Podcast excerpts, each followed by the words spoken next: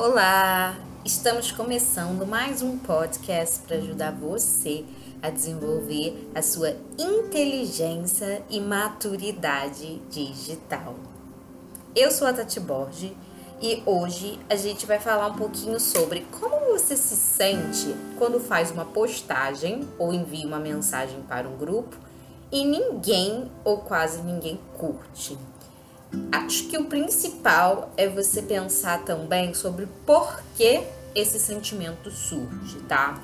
Em geral, claro, super normal, a gente fica chateado, a gente é, é, fica meio que incomodado, né, de ver que as pessoas não estão interagindo com algo que a gente fez ou produziu, dedicou o nosso tempo, até que representa tanto a gente, que é algo que a gente acredita, né? É quando a gente vê que de repente é, somos uma minoria, né? É, não teve aquela aceitação que a gente imaginou que teria de algo que é tão importante pra gente, né?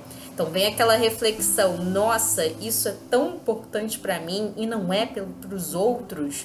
E aí é uma mistura, né, de sentimentos que tem a ver tanto com a forma como a gente lida com sentimentos de rejeição, sentimentos de discordância e tudo mais, assim como o principal, que é o sentimento de aceitação. E aí o mais importante, tá? É, em rede social, a gente tem um tópico muito importante que poucos sabem, e aí eu quero deixar claro aqui propositalmente a rede social não entrega a sua mensagem para todos os seus seguidores. Vou repetir: não são todas as pessoas que te seguem que vão ver a sua mensagem.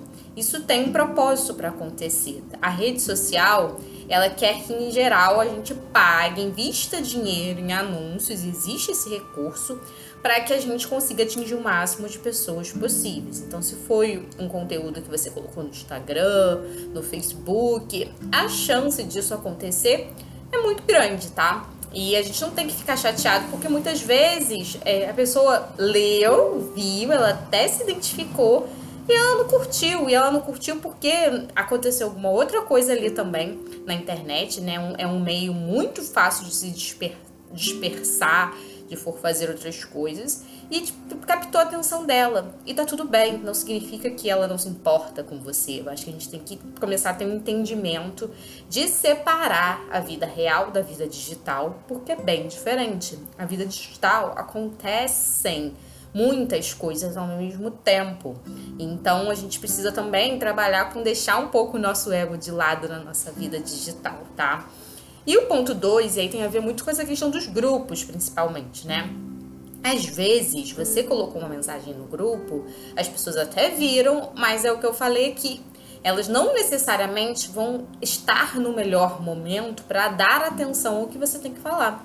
E acho que também cabe a gente pensar nisso, assim, será o que a gente colocou ali realmente é importante para a pessoa que está lendo ou é só importante para a gente?